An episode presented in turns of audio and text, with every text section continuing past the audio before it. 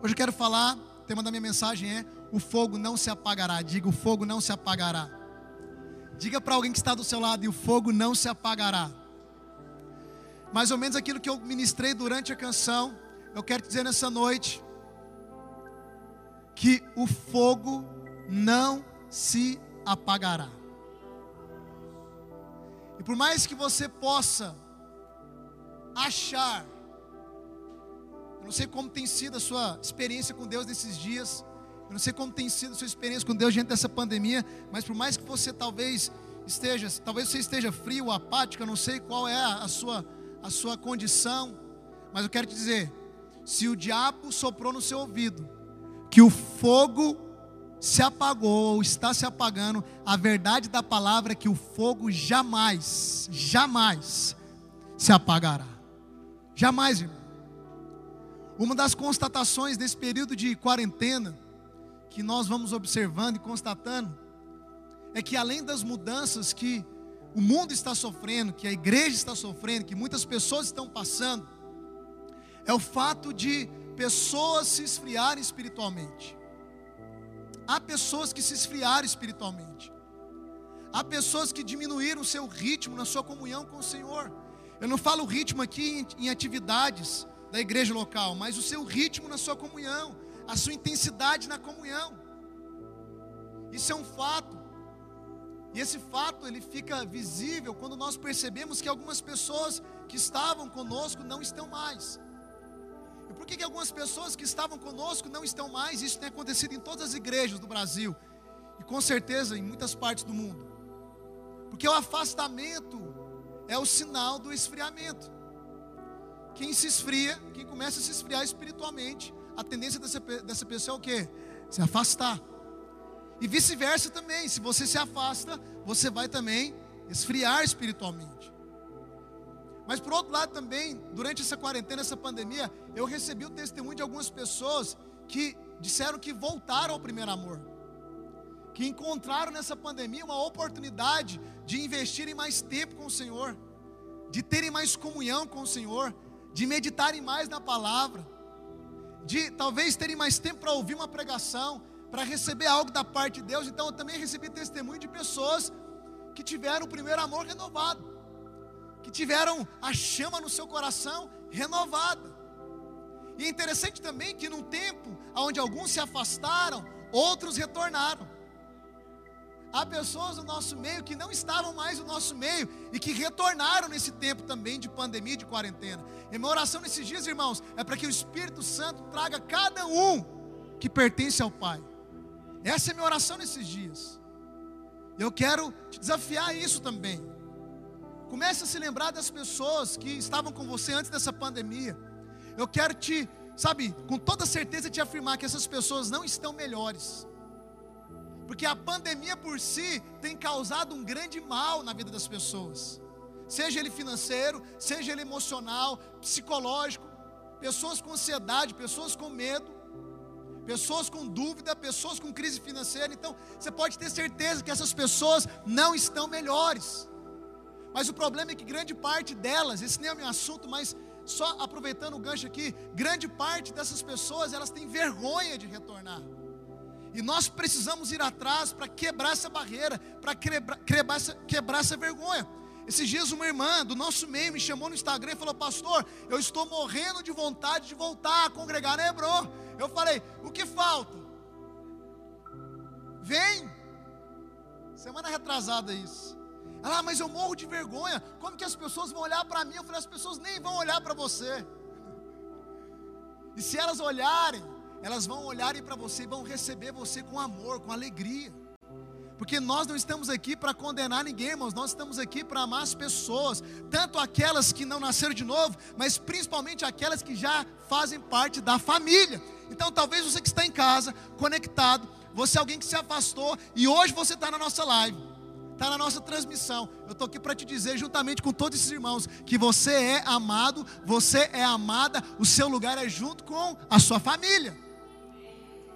Esteja conosco. Exatamente. Como o Naldo está lembrando aqui, nós vamos te receber como pai do filho pródigo. Porque a, na cabeça de quem se afastou, passa a mesma coisa que passou na cabeça do filho pródigo. Quando o filho pródigo está se encontrando com o pai, ele faz o, o que, que ele fala? Ó, muito pequei, não mereço ser chamado seu filho. É isso que está na cabeça das pessoas que estão afastadas. Muito pequei, muito pequei, não mereço voltar, não mereço participar da comunhão, querido. O pai falou o seguinte na parábola do filho pródigo: o texto diz que ele apressou os seus servos para trazer o anel, para trazer a vestimenta, para trazer as sandálias e para matar o novilho. Querido, nós somos servos do Senhor, estamos apressados pelo Senhor para trazer o anel, para trazer a vestimenta, para trazer as sandálias e para dizer que o novilho foi morto no seu lugar e nós estamos aqui para nos alegrar com você. Pronto? Nós estamos somos os servos que foi apressado pelo Pai. Apressado para quê? Para falar para o filho: não, não, não, você não é servo, e não importa o quanto você pecou, toma um anel, toma a sandália. Só escravo andava descalço, toma sandália, toma a vestimenta nova. Nós estamos aqui apressados pelo Pai, para mudar essa concepção na mente dos filhos que se afastaram, que eles continuam sendo filhos amados, e que nós vamos celebrar a volta de todos eles. Ô oh, Jesus, esse não era o meu tema, mas vamos lá. Então, querido, esse período ainda tem causado instabilidade na vida de muitas pessoas. Tem irmãos que você encontra com eles, eles estão cheios de fé, eles estão animados, eles estão posicionados, mas uma semana depois, talvez algo acontece, as notícias, ele perde o emprego e ele já fica temeroso, ele fica desanimado, ele fica descrente. Esse tempo, então, é um tempo que, que vai causando instabilidade. E aparentemente pode até parecer que o fogo se apagou na sua vida, mas hoje eu quero dizer e repito: é só aparência, o fogo que ele colocou dentro de você não se apagará. Abra para mim Levítico capítulo 6, verso 13. Em Levítico 6, verso 13 está escrito: O fogo arderá continuamente sobre o altar, não se apagará. Vamos repetir, diga, diga comigo: o fogo arderá continuamente sobre o altar. Diga assim: ó, não se apagará. Diga por irmão de novo: não se apagará. Irmão, olha para cá. A palavra aqui está se referindo a qual fogo? O fogo que queimava no altar, lá no tabernáculo. E esse fogo diz diz o Senhor, ele deveria arder continuamente no altar, que se localizava então dentro do tabernáculo. E Deus está dizendo, de alguma maneira, de certa forma, em outras palavras, Ele está dizendo o seguinte: dentro do meu templo, dentro da minha morada, na minha casa, aonde eu escolhi habitar ali no Velho Testamento, existe um sinal. E qual é o sinal? Contínuo na minha casa contínuo na minha habitação. O sinal é que eu acendi um fogo e esse fogo arderá e jamais apagará. E nós sabemos que o fogo que queimava no altar era um fogo que tinha vindo direto do próprio Deus. Não foi homens que acendeu esse fogo. É o próprio Deus que liberou esse fogo. E nós sabemos que o fogo, ele é uma das simbologias, ele simboliza a natureza de Deus. Deus está dizendo o seguinte: o que define a minha casa é se eu estou nela. O que define se algum lugar é a minha casa é se eu estou nela. E o sinal de que Deus estava ali no tabernáculo era o fogo, um dos sinais era o fogo. O ouro também simbolizava a natureza de Deus. A glória que se manifestava no Santíssimo Lugar também aponta para o próprio Deus. Mas o fogo então aponta para isso, para a natureza de Deus. É por isso, irmão, que tudo aquilo que nós devemos fazer, tudo aquilo que nós vamos fazer na casa de Deus, que não é esse prédio, mas somos nós, deve conter o que? O fogo. Tudo que você vai fazer tem que ser com o fogo de Deus. Não pode ser com o fogo humano, porque o fogo humano é o fogo estranho.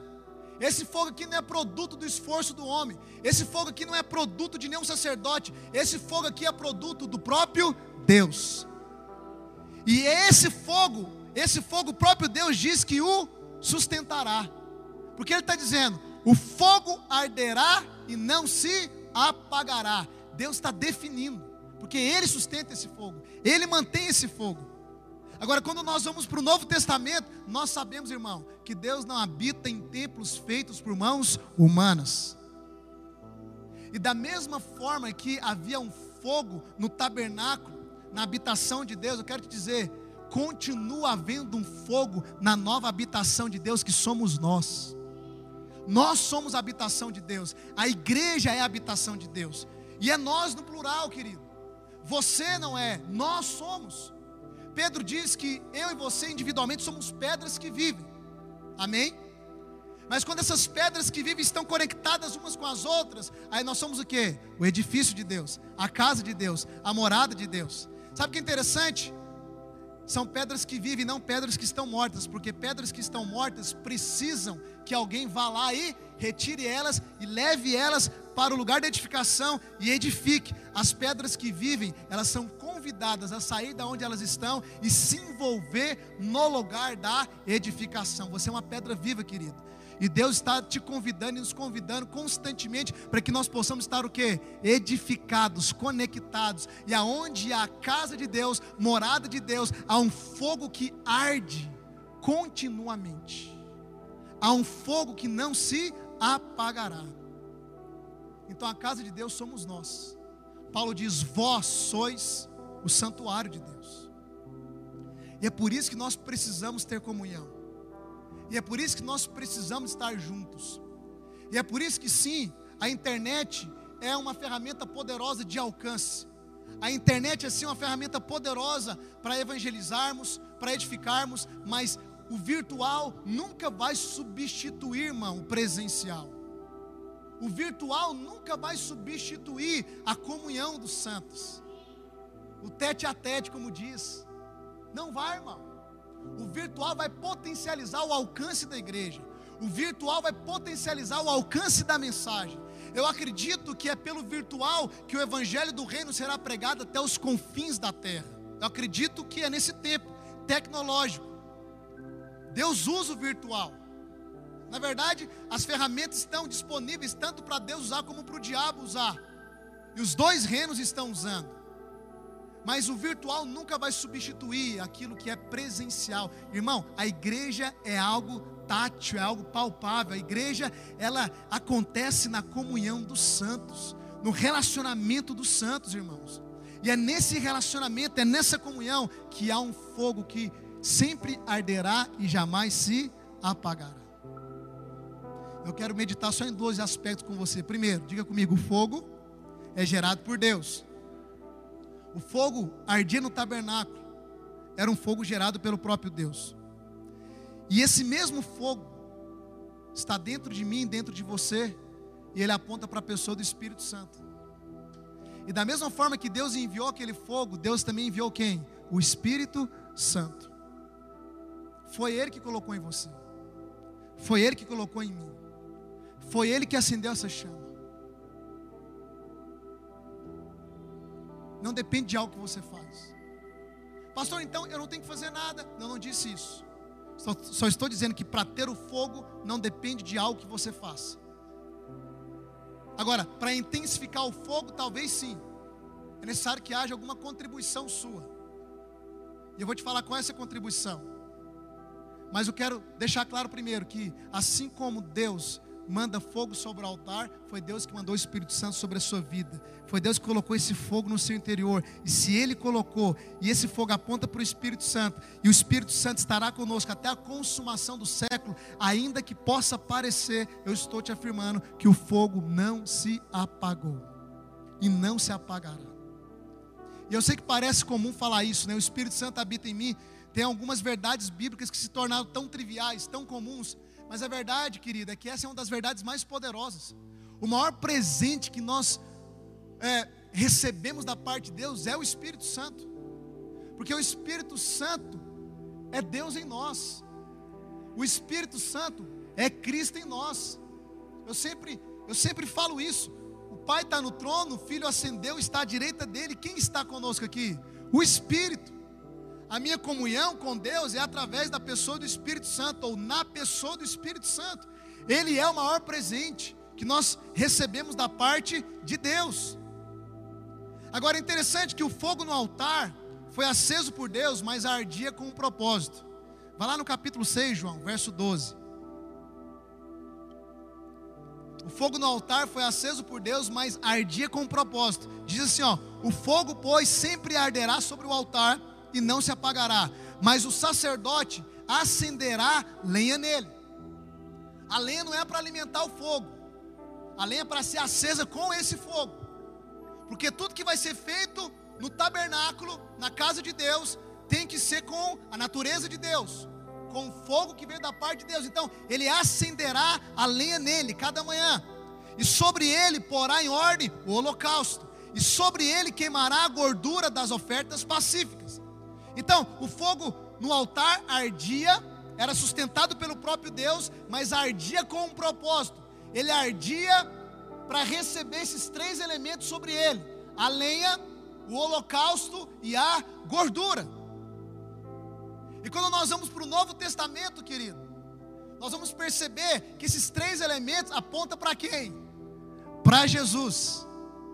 O fogo no altar ardia, Deus sustentava esse fogo e ele ardia para que essas ofertas fossem colocadas sobre ele. Quando nós vamos para o Novo Testamento, querido, Jesus é a madeira, porque Jesus, ainda que seja plenamente Deus, ele também é plenamente homem, e a madeira aponta para o homem. Jesus é o holocausto, que era a oferta oferecida pelo pecado, e nós sabemos que Jesus foi oferecido pelo nosso pecado, então ele também é o que? O holocausto. Mas Jesus também é a gordura, porque a gordura era a melhor parte, e Jesus foi o melhor de Deus oferecido em favor de mim, em favor de você. E a gordura também, sendo a melhor parte, era a oferta que trazia paz, a oferta pacífica. E Jesus é aquele que reconciliou em si o Pai. O mundo, o mundo com o Pai em si. Jesus é aquele que quebrou a barreira de inimizade. Jesus é aquele que providenciou paz entre nós e Deus. Então ele é a madeira, ele é o holocausto e ele é a gordura. Agora, qual que é a grande questão em tudo isso? É que se no tabernáculo, o fogo que era mantido por Deus, era mantido para receber esses três elementos sobre ele. Eu quero dizer uma coisa, querido: você é o tabernáculo, o fogo é mantido por Deus no seu interior, e ele é mantido, sabe por quê? Porque a oferta foi oferecida uma, de uma única vez, e essa oferta que é o Cristo, que representa a madeira, que representa o holocausto, que representa a gordura, está continuamente no tabernáculo celestial, está continuamente diante de Deus. Existe uma oferta chamada Cristo Jesus diante de Deus, e por isso o fogo não se apagará do seu interior, porque a oferta está lá. Não é mais necessário trazer o holocausto diariamente pelos pecados. Não é mais necessário trazer a gordura. Não, não, querido. A oferta está lá, ela continua lá, ela se mantém lá, e enquanto ela continua, enquanto ela se mantém lá, o fogo continua aqui, o fogo arde aqui, o fogo jamais se apagará. O Espírito Santo continua aí, plantado aí, habitando aí, morando no seu interior. A oferta, querido, já está diante do Pai, essa é a garantia. Agora, a intensidade dessa oferta, a intensidade, na verdade, desse fogo, ela é dimensionada pela oferta. O fogo está lá, mas a intensidade do fogo é dimensionada pela oferta. E aqui entra a nossa parte. Como, como ser intenso nesse fogo, pastor? Que eu sei que já habita em mim. Como ser intenso? Como fazer com que isso ganhe intensidade?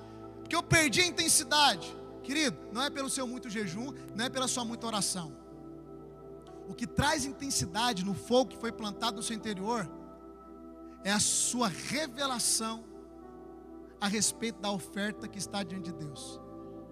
Quanto mais você tem revelação de quem Cristo é, quanto mais você tem revelação do que Ele fez, quanto mais você tem revelação do que Ele representa para Deus, em relação a você, querido, mais o fogo arde no seu interior, mais intenso esse fogo queima no seu interior. O grande problema nosso não é falta de oração e nem falta de jejum, ainda que isso tenha que ser sim uma prática. Mas a oração em jejum não é para aumentar a intensidade do fogo em você. A oração em jejum é para você se relacionar com Jesus e ter revelação de quem Ele é e aprofundar em quem Ele é. Quanto mais você entende a oferta, mais o fogo queima no seu interior. E muitas vezes nós nos esfriamos justamente porque nós deixamos de olhar para Jesus. nós deixamos, sabe, de ter relacionamento com Ele, nós deixamos de conhecê-lo, de aprofundar nele, querido. Eu quero te dizer: se você voltar os seus olhos para a oferta que foi oferecida a seu favor, o fogo vai arder de maneira intensa no seu interior. Comece a olhar para Jesus. Comece a aprofundar em tudo aquilo que ele representa para você diante de Deus, irmão. E o fogo vai intensificar no seu interior. Então, se hoje você se sente menos intenso do que antes, o meu convite para você é: não crie fórmulas, apenas volte a olhar para a oferta. A oferta é Cristo. Volte a colocar os seus olhos sobre a oferta. Porque o fogo está aí já. E na medida que você olha para a oferta, tem revelação da oferta, ele vai se intensificando. Eu percebo que quando a gente volta a olhar para Jesus, volta a ter comunhão com Ele, é como o sacerdote que vai espevitando a brasa, né? Um pouco que eu falei aqui na hora do louvor. Já viu quando você vai assar carne? Né? Você deixa lá o carvão ficar incandescente, né? Vermelhinho, aí você abre o carvão, coloca a carne. Meu Deus do céu. Eu estou vendo até a gordura da picanha borbulhar. e aí, a oferta ali, né, sobre o carvão, ela, na medida que a gordura vai pingando, o que, que vai acontecendo? O fogo vai o quê? Intensificando, intensificando.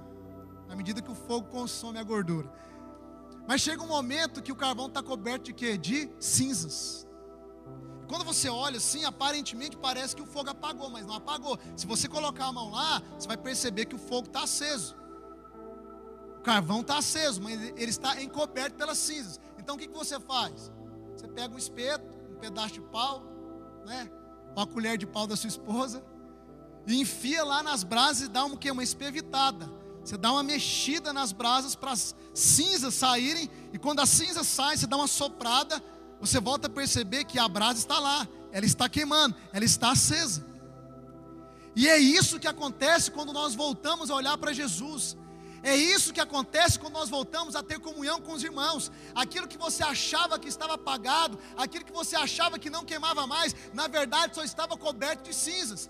E na medida que você vai olhando para Jesus e tendo revelação de Jesus, e na medida que você vai tendo comunhão com os irmãos, sabe o que, que acontece? Essas cinzas vão sendo sopradas e removidas do seu interior. A cinza da apatia, a cinza da frieza, a cinza da incredulidade, a cinza da depressão, da ansiedade, do medo. Querido, e na medida que as cinzas vão sendo removidas, você descobre que o fogo está lá e que ele nunca se apagou e ele nunca vai deixar de queimar.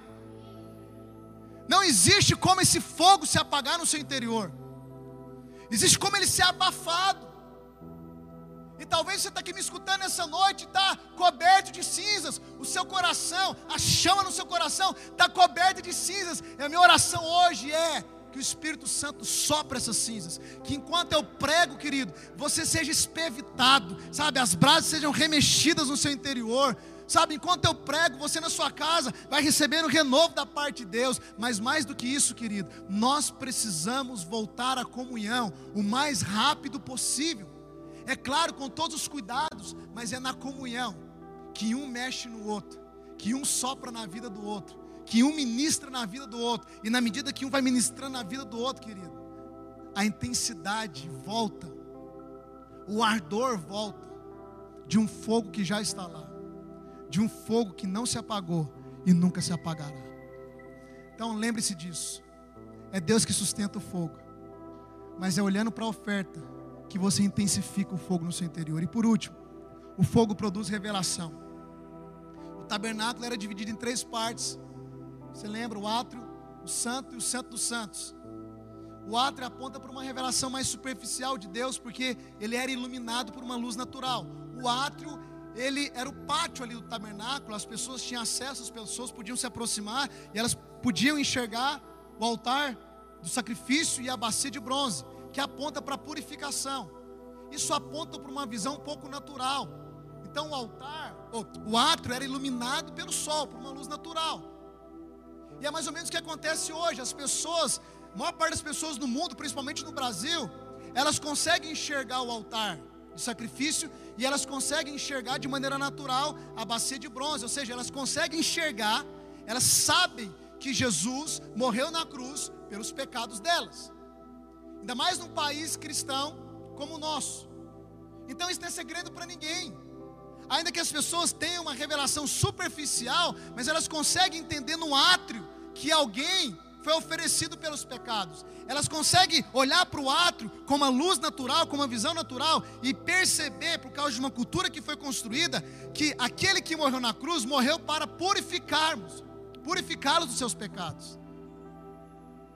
Mas quando você entra no santo lugar, a história é diferente, porque no santo lugar, o santo lugar é fechado.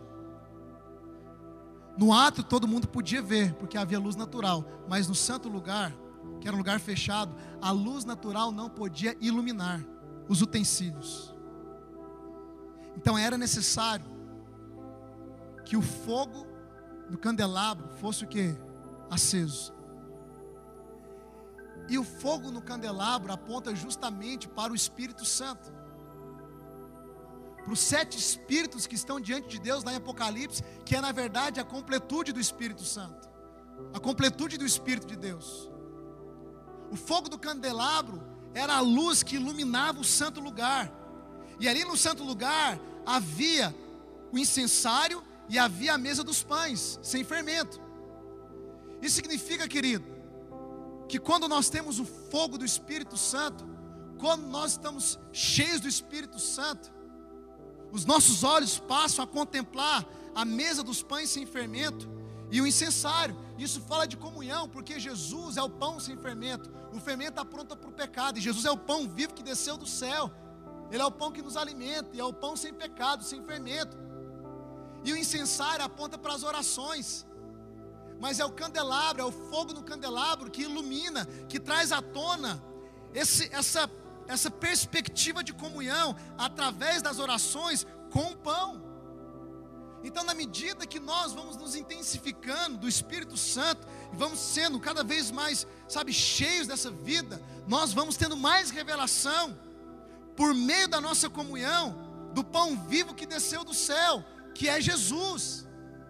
Só pode haver uma genuína comunhão se houver o fogo no candelabro, se houver o fogo que ilumina, se houver o fogo que traz plena revelação. Sem o fogo no candelabro, o sacerdote não pode enxergar a mesa dos pães. Sem o fogo no candelabro, ele não pode utilizar o incensário, querido. Sem o fogo do candelabro, você não pode comer de Jesus. Sem o fogo do candelabro, as suas orações são ineficientes, porque o próprio apóstolo Paulo diz que nós não sabemos orar como convém, mas o Espírito Santo, ele intercede por nós com gemidos inexprimíveis. É o fogo no candelabro.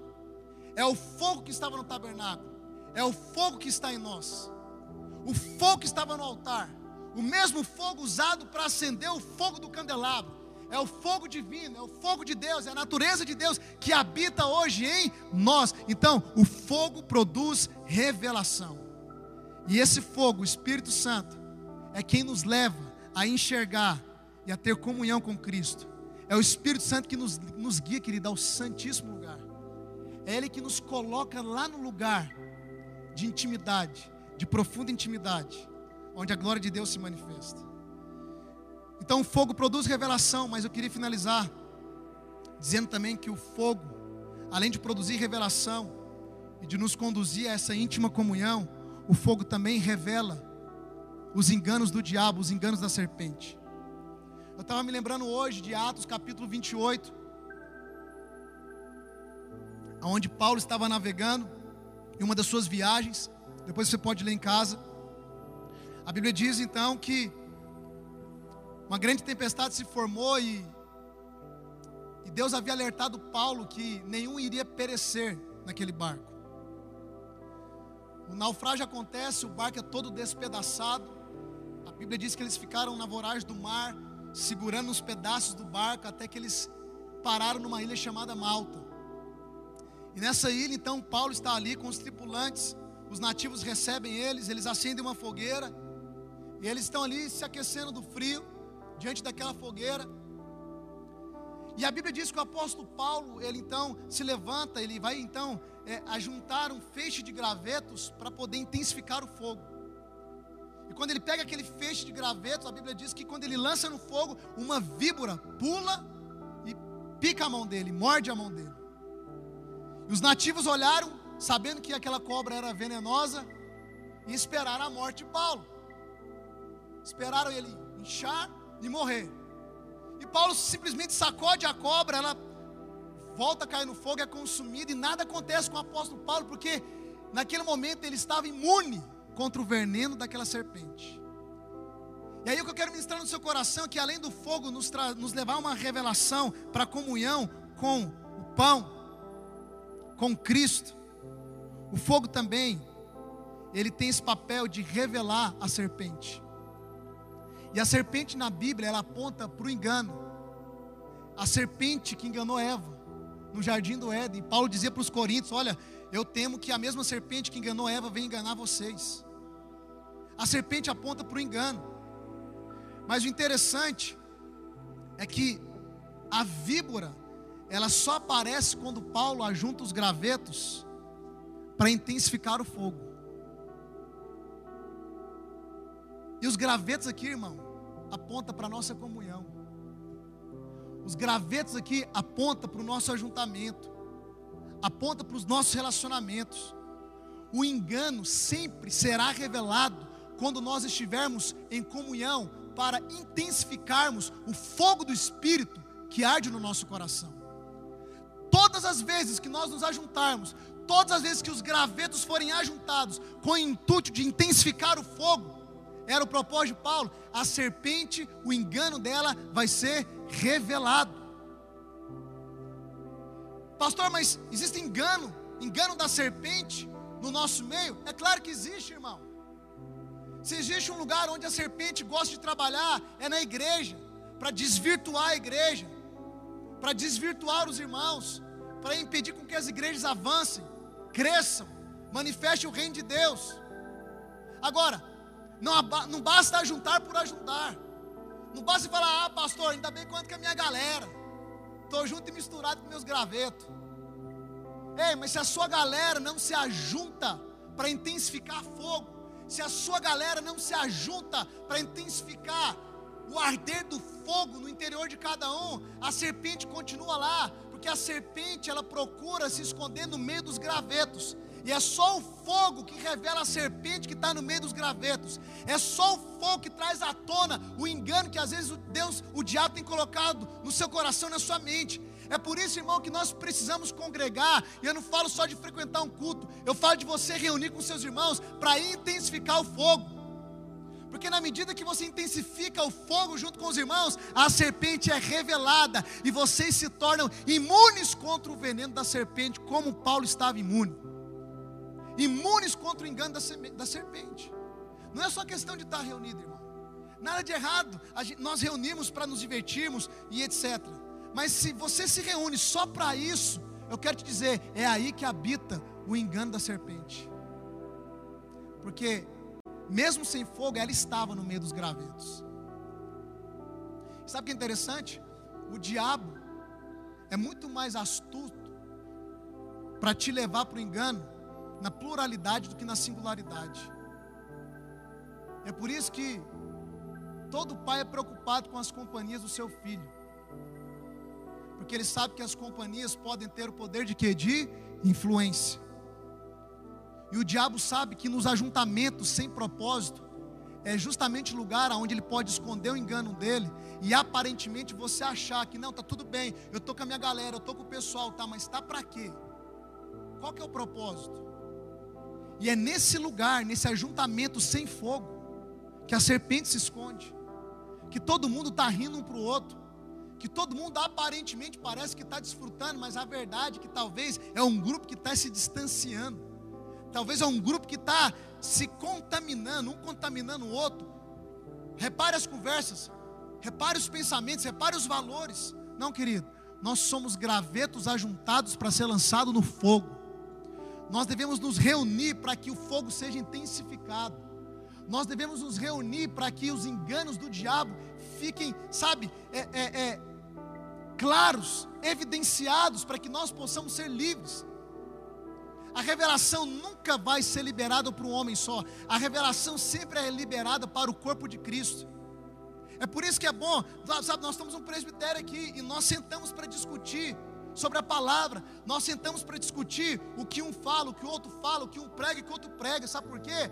Porque é na nossa comunhão, com o intuito de intensificar, que nós conseguimos perceber se um está errando ou se o outro está errando. É na nossa comunhão entre os pastores que nós conseguimos perceber se alguém está errando num ponto ou acertando um ponto. Porque é nessa comunhão, com o objetivo de intensificar o fogo, a revelação, que nós conseguimos identificar o engano da serpente. E não acho que nós estamos livres disso. Porque se eu decidir caminhar sozinho, você pode ter certeza, querido. Você é um alvo fácil para o engano da serpente. É por isso que eu caminho com os irmãos.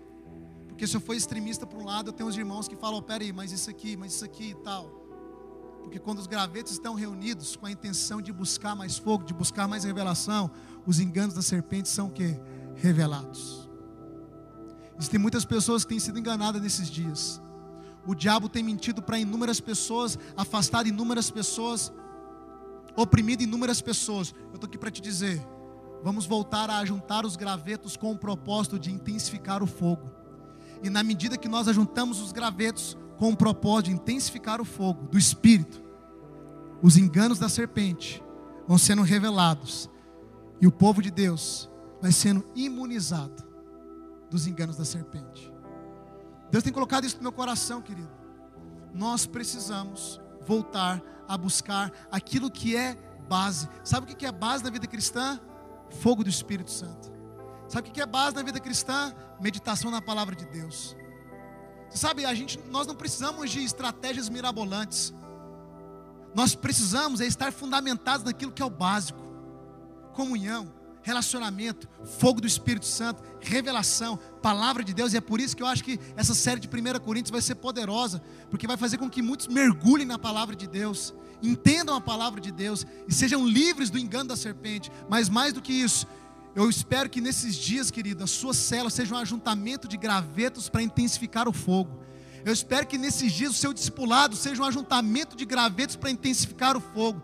E vocês vão perceber que muitos enganos que a serpente plantou na sua mente vai vir à tona. E na hora que vier à tona, você fala: opa, descobri, ah, é por isso que eu estou assim. Satanás, é você que estava mentindo para mim. Porque o fato é que mesmo sem fogo, a serpente continua lá ela continua lá. Mas com fogo ela é o que? Revelada. Tem muitas pessoas que foram picadas pela serpente, estão no engano e não viram, porque falta fogo.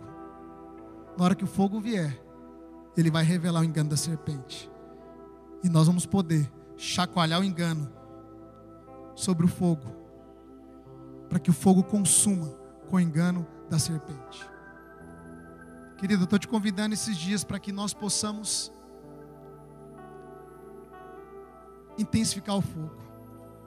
Quero voltar a ver os irmãos cheios, intensos. Quero voltar a ver os milagres. Quero voltar a ver os testemunhos. Quero voltar a ver as pessoas sendo atraídas. Eu quero voltar a receber os testemunhos de células que estão avançando, que estão crescendo de pessoas que estão sendo salvas, de pessoas que estão sendo batizadas com o Espírito Santo. Eu quero voltar a escutar os testemunhos de uma igreja que não se esconde, mas de uma igreja que aparece, de uma igreja ousada, de uma igreja que de fato manifesta o reino, traz o reino, manifesta o reino.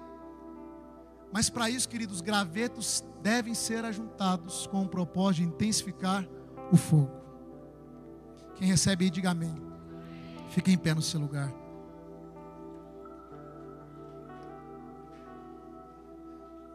Essa semana eu estava conversando, o pastor Dene me ligou, a gente estava conversando, e ele estava me falando sobre algo que ele tem percebido, que o Espírito Santo tem alertado o coração dele, e de alguns pastores que ele anda junto. E ele falou que interessante, um dos efeitos dessa pandemia, olha para cá, um dos efeitos que essa pandemia causou é que muitas pessoas começaram a desvalorizar a igreja local. A pandemia trouxe esse efeito negativo. muitas pessoas começaram a desvalorizar a igreja local. Principalmente porque a gente teve que se reinventar, a igreja teve que se reinventar e as pessoas começaram, nós começamos a fazer os cultos, né? As pessoas assistindo das suas casas, nada de errado nisso, mas muitas pessoas simplesmente desvalorizaram o estar junto, o estar presente, e se acomodaram, querido.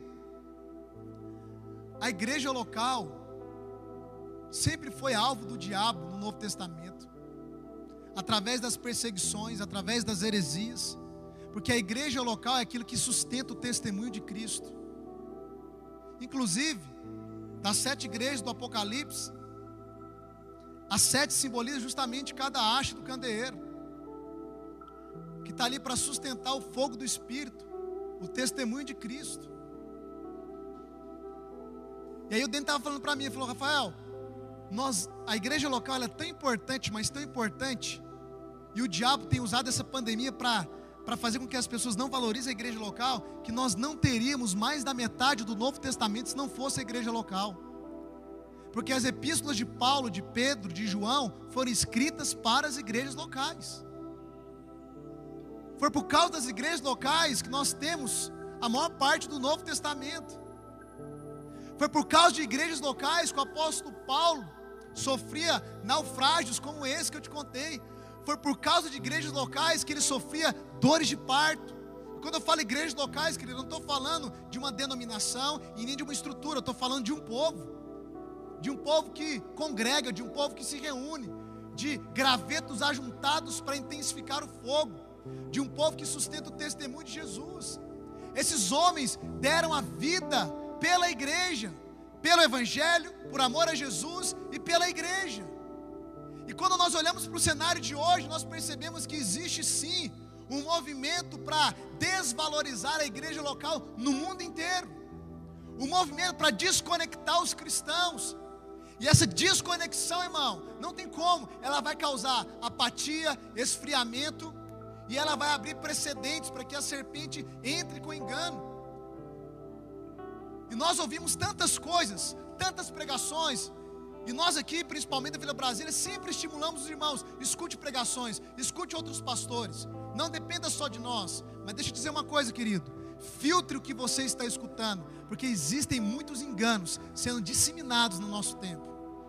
Existem muitas vozes contrárias ao maior projeto de Deus através de Jesus Cristo, chamado noiva de Cristo, chamado igreja. Existem muitas vozes contrárias contra isso aqui, querido. E nós precisamos valorizar aquilo pelo qual Cristo deu a sua vida, a igreja. E Ele está edificando a sua igreja, que é a sua noiva, porque em breve o noivo voltará e a igreja se casará e permanecerá eternamente com o noivo, que se tornará o seu esposo. Querem, querem fragmentar a noiva de Cristo, querem paralisar a noiva de Cristo. Nós estamos aqui para dizer que não. Que os gravetos serão ajuntados com o propósito de intensificar o fogo. E na medida que o fogo for intensificado, os enganos da serpente serão revelados. Amém? Eu queria que você fechasse seus olhos. Eu sei que tem pessoas aqui, marido e mulher, você pode passar a mão no ombro do seu marido, da sua esposa, vocês que estão juntos. Eu queria orar nessa noite, você que está em casa, para que primeiro, você tenha clareza que o fogo não se apagou, que a chama que Deus acendeu no seu interior não se apagará, ela arderá continuamente. Segundo, é o próprio Deus que mantém essa chama acesa, não depende daquilo que você faz, não está baseado no seu esforço próprio.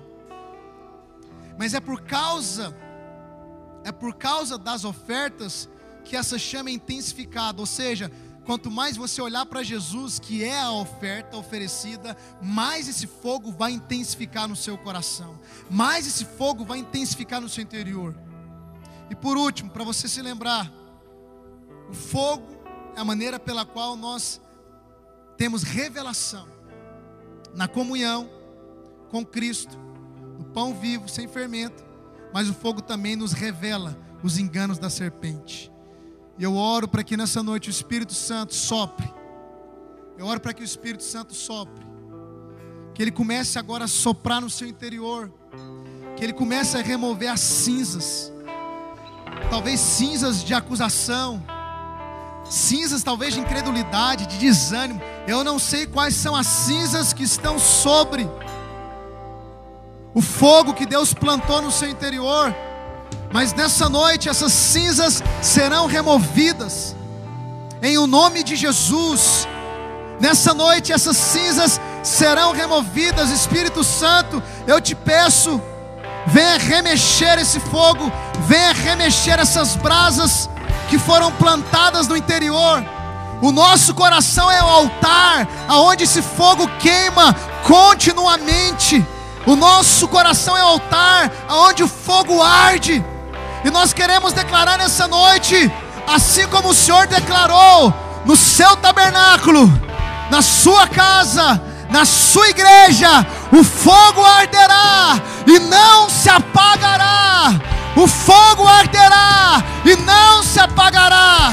E nós, como reino de sacerdotes, a nossa única responsabilidade é olhar para a oferta, é olhar para Jesus Cristo, é manter os nossos olhos fixos nele, na medida que nós olhamos para o holocausto, na medida que nós olhamos para a gordura, na medida que nós olhamos para o homem, Jesus que morreu no nosso lugar, a chama do Espírito, o fogo no nosso interior é ativado, é intensificado. Eu declaro nessa noite, Espírito de Deus, sopra as cinzas, sobre as cinzas nas casas. Nas casas, nós liberamos agora uma palavra sobre cada irmão que está conectado. Seja renovado, seja renovado, seja renovado, intensificado nessa noite, em o nome de Jesus, em o nome de